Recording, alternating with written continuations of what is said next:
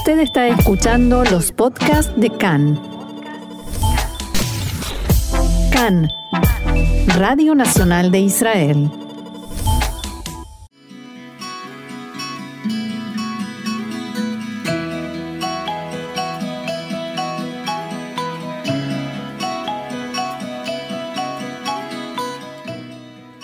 Café Literario, una pausa con buenos libros y la mejor compañía, con Orna Stoliar.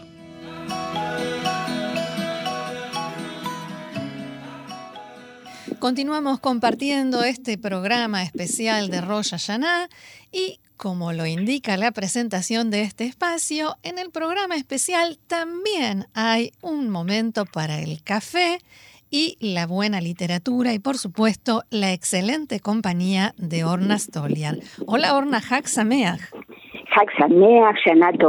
Y buena salud para todos. Lo mismo para vos. Buena salud y muy buen año. Y vamos a empezar el año, como decía, con buena literatura también, porque es una de las mejores formas de empezarlo. Y, y, vamos a hacer algo diferente, porque hoy estamos haciendo en general un programa diferente, así que esta columna también va a ser distinta.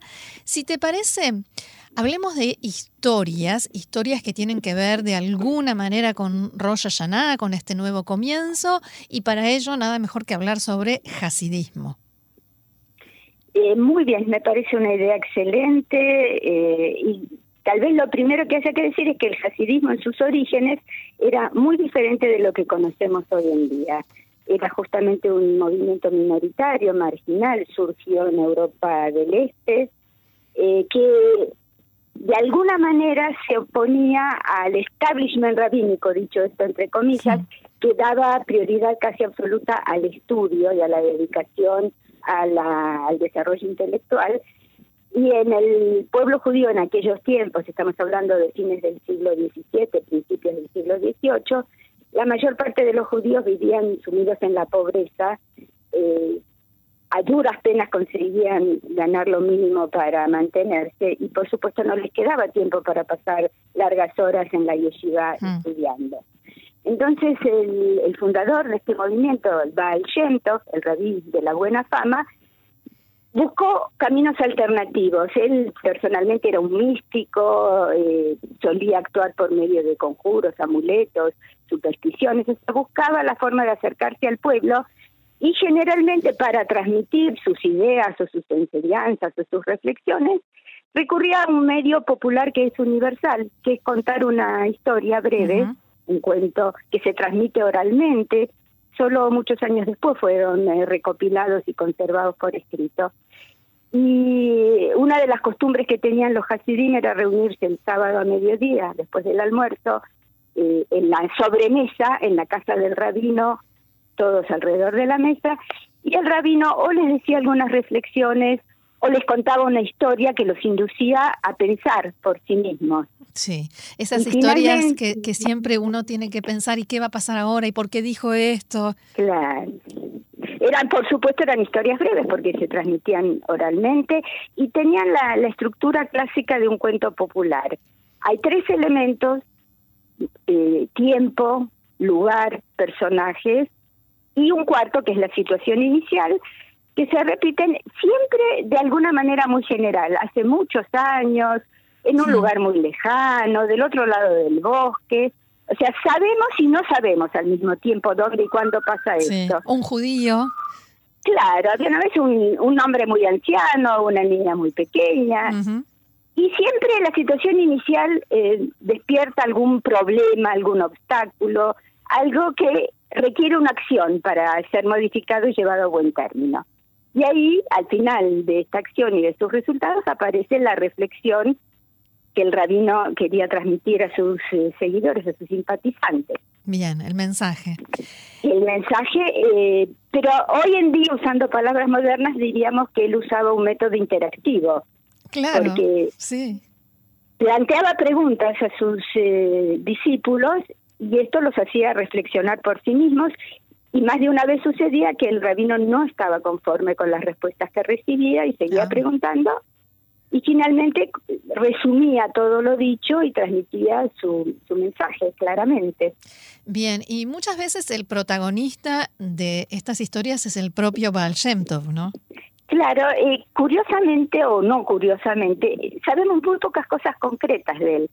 Hay eh, muchas referencias con respecto al año de nacimiento, con respecto al lugar de nacimiento. Sí sabemos que fue en la zona de Podolia, en la Europa Oriental, en esas regiones que después de cada guerra cambiaba su pertenencia a un país, a veces eh, pertenecían a Prusia, a veces pertenecían a, a Rusia, a la Rusia de los Ares, a veces a Polonia que fue un país que sufrió muchas guerras y muchas divisiones. Y ni siquiera sabemos el nombre. El rabino Baal Shem era Rabí Israel, pero lo conocemos por su apodo. Y hasta el día de hoy se lo sigue nombrando de esa manera. Así es.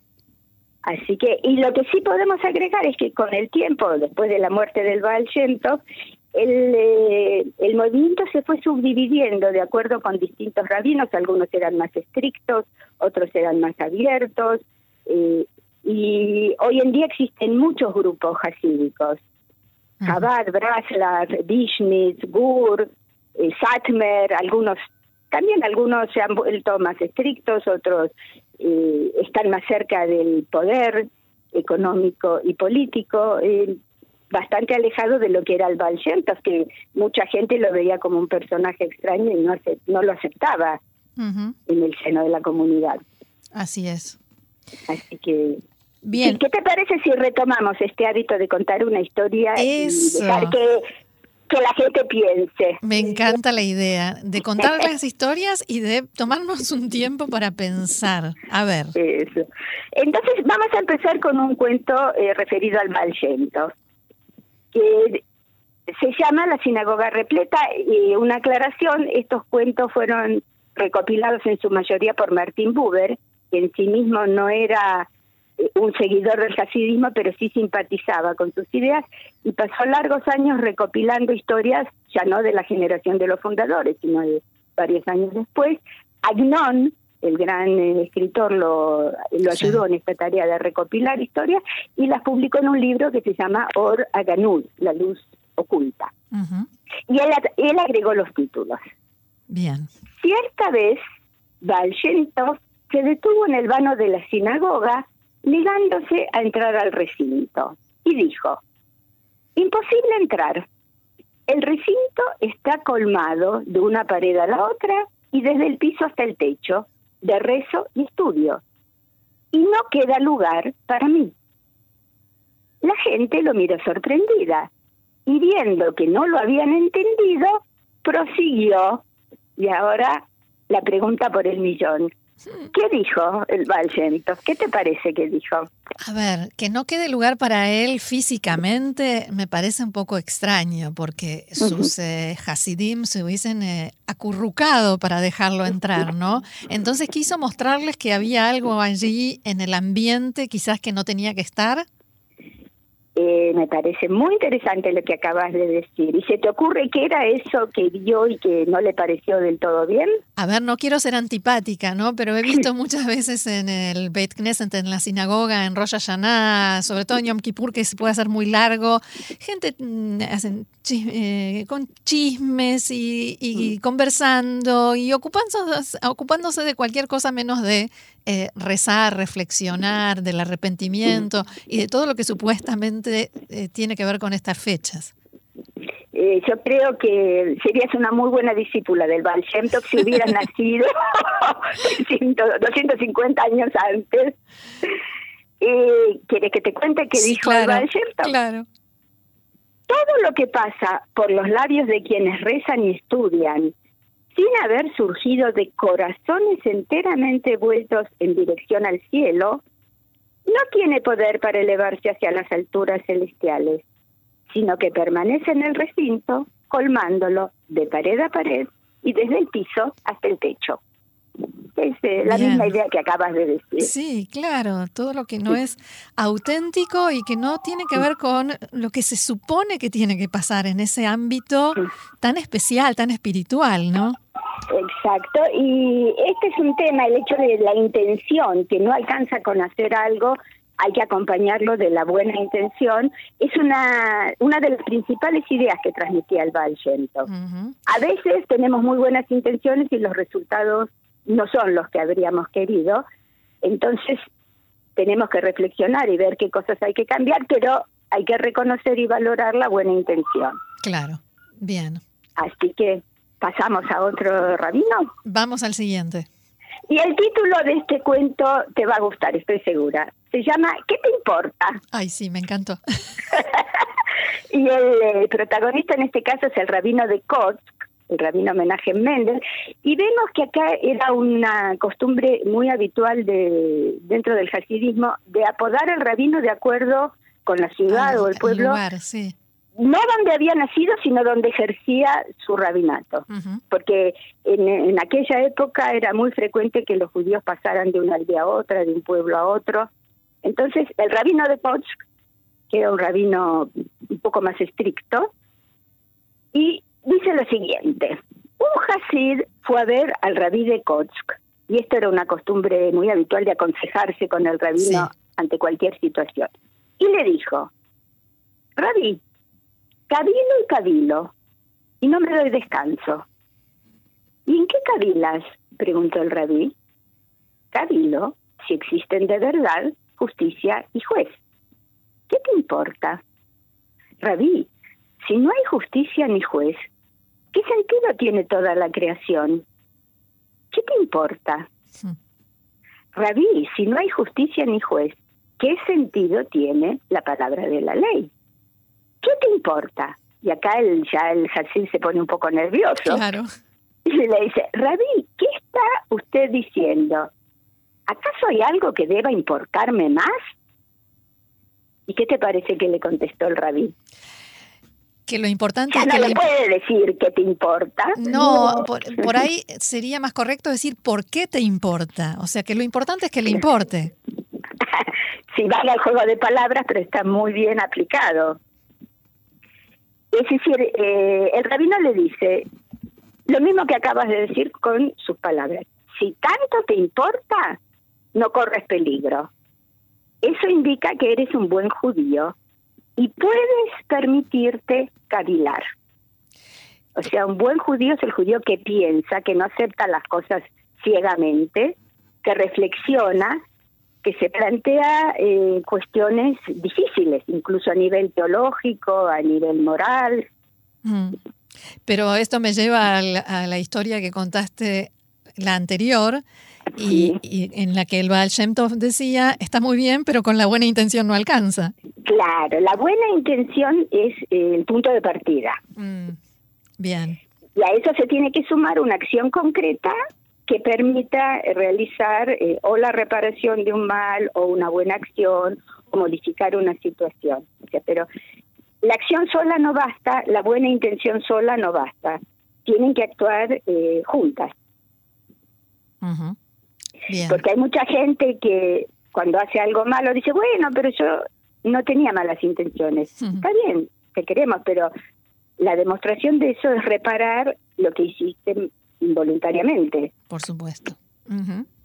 Bien, ¿una más? Una más y que tiene, todo esto tiene que ver con la etapa de Yamim Noraim, que son días de reflexión, de introspección, de balance interno, y esta tiene, más que con Rosh tiene que ver con Yom Kippur, que en realidad no es el día del perdón, sino de la expiación o de la contrición, el reconocer qué cosas hicimos que no estaban del todo bien y hacer algo para enmendarlas en el futuro. Sí. Y acá aparece otro rabino, el rabino Bunim, que era el rabino Bunim de Shishha, me cuesta pronunciar ese nombre. Difícil. que también dejó muchos discípulos. El rabino Bunim preguntó a sus discípulos, en estos tiempos en que no tenemos profetas, ¿cómo sabemos si nos han sido perdonadas nuestras malas acciones? Porque nosotros pedimos perdón, pero nadie nos dice si estás perdonado.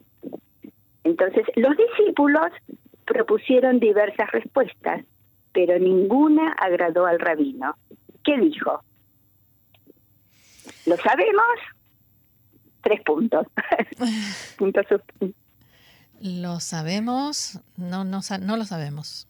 No lo sé, pero de alguna manera tenemos que tener alguna forma de entender si realmente nuestro pedido de perdón y de disculpa y de arrepentimiento ha sido aceptado o no. Quizás cuando logramos cambiar esa mala conducta que tuvimos. Eh, eso es, una de las frases preferidas de los educadores, que decimos, ¿qué es la educación? Es una modificación en la conducta. O sea, cuando yo mm. aprendo algo, ya no actúo como antes, porque tengo más conocimientos. Y el rabino le contesta, lo sabemos cuando no volvemos a cometerlas. Bien. Si no repetimos un error o una mala acción, significa que hemos aprendido algo. Claro. Y yo creo que eso es válido para todos nosotros, eh, el poder reflexionar sobre nuestros pensamientos, nuestras acciones, nuestras actitudes, discriminar, saber eh, diferenciar lo que está bien de lo que está mal, que es un principio básico, universal, y hacer algo para enmendar lo que no estaba del todo bien.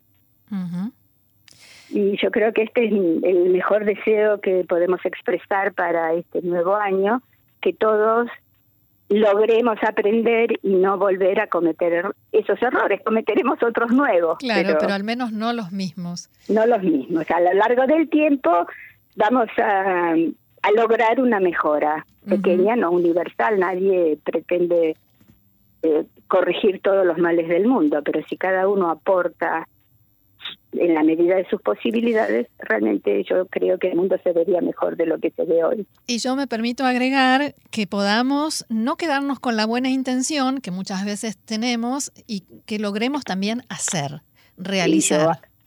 adhiero a tu deseo. Bien, Orna, y deseo también que podamos seguir compartiendo estos cafés, eh, esta excelente literatura con tu excelente, clarísima y muy mm. didáctica explicación que nos traes cada vez y que no me canso de agradecerte en mi nombre y en nombre de los oyentes de CAN. Así que muchísimas gracias y Shanato va, un muy, muy buen año. Shanato va y yo realmente agradezco el espacio que das a la buena literatura judía, hebrea, pero eh, no es un artículo de consumo masivo, como todos sabemos. y tener un espacio asignado, eh, no para mí, sino para la buena literatura, es algo que me llena de felicidad y, de, y otra vez de agradecimiento. Y que todos tengamos la sabiduría para distinguir lo bueno de lo malo y el empeño para tratar de mejorar lo que no estaba del todo bien. Bien, Orna. Y buena salud, por supuesto. Eso, buena salud. Haxameach y hasta la próxima. Hasta la próxima y Shanato va, Umetuká para todos. Shanato va.